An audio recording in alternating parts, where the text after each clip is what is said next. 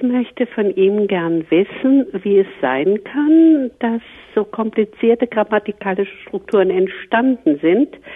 Wie kommt es, dass so komplizierte Sachen wie Deklination und Konjugation entstanden sind? Da haben Sie absolut recht. Also Gaber, warum machen wir es uns denn so kompliziert mit den Sprachen? Also die gängige Erklärung ist in vielen Fällen, vielleicht kann man sich so auch am besten vorstellen, dass das, was bei uns heute Grammatik ausmacht, also Endungen vor allem, ne, wenn wir Wörter beugen, dass das ursprünglich zum Teil eigene Wörter mal waren. Also wenn wir zum Beispiel an unsere Vergangenheitsform denken, da hängen wir immer ein, bei den regelmäßigen Wörtern ein TE dran. Also ich sagte, ich fragte, ich kochte und so weiter.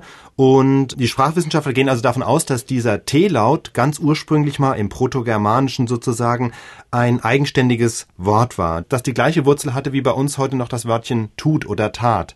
Also ich redete, ja, wäre dann im Protogermanischen so sowas ähnliches gewesen wie ich reden tat, was dann zu einem Wort mit einer Endung verschliffen wurde. Oder anderes Beispiel ist eher aus der neueren Zeit. Äh, wir kennen alle die Vorsilbe un, Unsitte, unglücklich, ungefähr und dieses un, mit dem wir so viele Wörter in ihr Gegenteil verkehren können, dieses un war ursprünglich ein verkürztes ohne. Das heißt, das Wörtchen ungefähr, was wir benutzen bei Zahlenangaben, dieses äh, ungefähr ist vom Ursprung her ganz genau das, was die Lottofee heute bezeichnet als ohne Gewehr. Verkürzt ungefähr. Sind Sie zufrieden mit seiner Antwort, Frau Pernit, oder haben Sie noch Fragen? Also zum Teil ja, aber wie erklärt man zum Beispiel die Entstehung von Fällen? Also Akkusativ, Genitiv, Dativ und so weiter, genau. Kann man sich eigentlich ganz ähnlich vorstellen. Also zunächst mal muss man sagen, jede Sprache hat ja erstmal das Bedürfnis, bestimmte Situationen zu unterscheiden. Beißt der Mann den Hund oder der Hund den Mann? Also man muss Subjekt und Objekt unterscheiden können.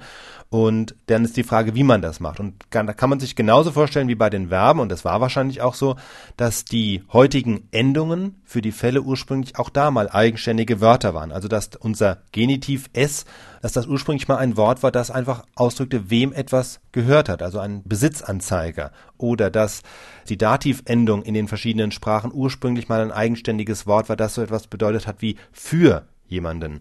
Das drückt ja der Dativ in der Regel aus. Und so kann man sich das bei den Fällen genauso erklären wie bei den Verben, dass das ursprünglich mal eigenständige Bedeutungseinheiten waren, die dann mit den einzelnen Wörtern verschmolzen sind und daraus sich dann so etwas wie eine Deklination entwickelt hat. Also ich bin auf diese Frage gekommen, als ich gemerkt habe, dass unsere Sprache immer einfacher wird, dass es ein Abschleifen gibt. Und dann habe ich mich eben gefragt, woher kommt nun diese ganze Komplikation, die eigentlich für die Kommunikation nicht so nötig ist.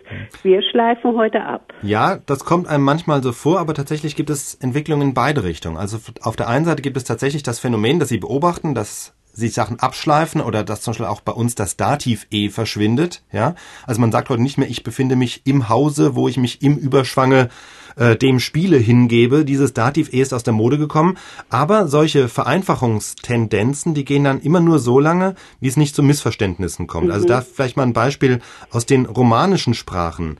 Wenn wir das Spanische mit dem Französischen vergleichen, beide Sprachen haben sich aus dem Latein entwickelt, ja. Im Spanischen ist es ähnlich wie im Lateinischen. Im normalen Satz brauche ich kein Personalpronomen. Nehmen wir im Spanischen pensar, das Wort denken, ja, pienso, piensas, piensa, da lassen sich durch die Verbendung alle Personen äh, auseinanderhalten. Ich muss sie nicht nochmal hinzufügen. Im Französischen dagegen ist es auch wieder verschliffen, verschmolzen, da klingt alles gleich. Je pense, tu penses, il pense. Und deshalb brauche ich im Französischen jetzt das Personalpronomen. Ah, ja. Das heißt, immer dann, wenn es irgendwas zu einfach wird, müssen dann wieder zusätzliche Elemente eingefügt werden, um die Sachen auseinanderhalten zu können. So entwickelt sich Sprache. Haben wir denn jetzt alle Ihre Fragen beantwortet, Frau Pernet? Also ich denke schon weitgehend und zumindest haben Sie mir Stoff zu weiterem Nachdenken gegeben. Ein Buchtipp vielleicht noch an der Stelle, wo ja. wirklich viele solche Fälle, wenn Sie sich dafür im Detail interessieren. Steven Pinker, Wörter und Regeln, die Natur der Sprache.